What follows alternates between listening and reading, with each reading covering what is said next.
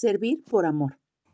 Le dijo la tercera vez, Simón, hijo de Jonás, ¿me amas? Pedro respondió, Señor, tú lo sabes todo, tú sabes que te amo. Jesús le dijo, apacienta mis ovejas. Juan 21, 17. Jesús no acepta respuestas superficiales de parte nuestra. La respuesta de Pedro fue cariñosa, no de un amor ágape. Por eso el Señor le quiso abrir los ojos con la tercera pregunta que se puede interpretar como ¿De verdad eres mi amigo?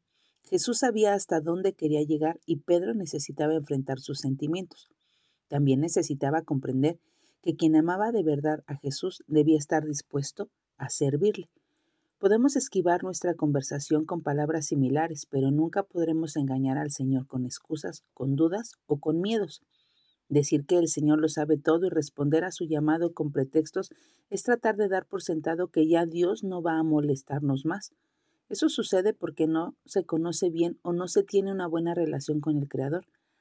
La comunión con Dios es sincera, genuina y leal.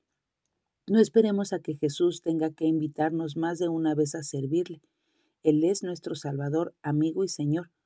¿Palpita nuestro corazón con más fuerza cuando escuchamos la invitación del pastor?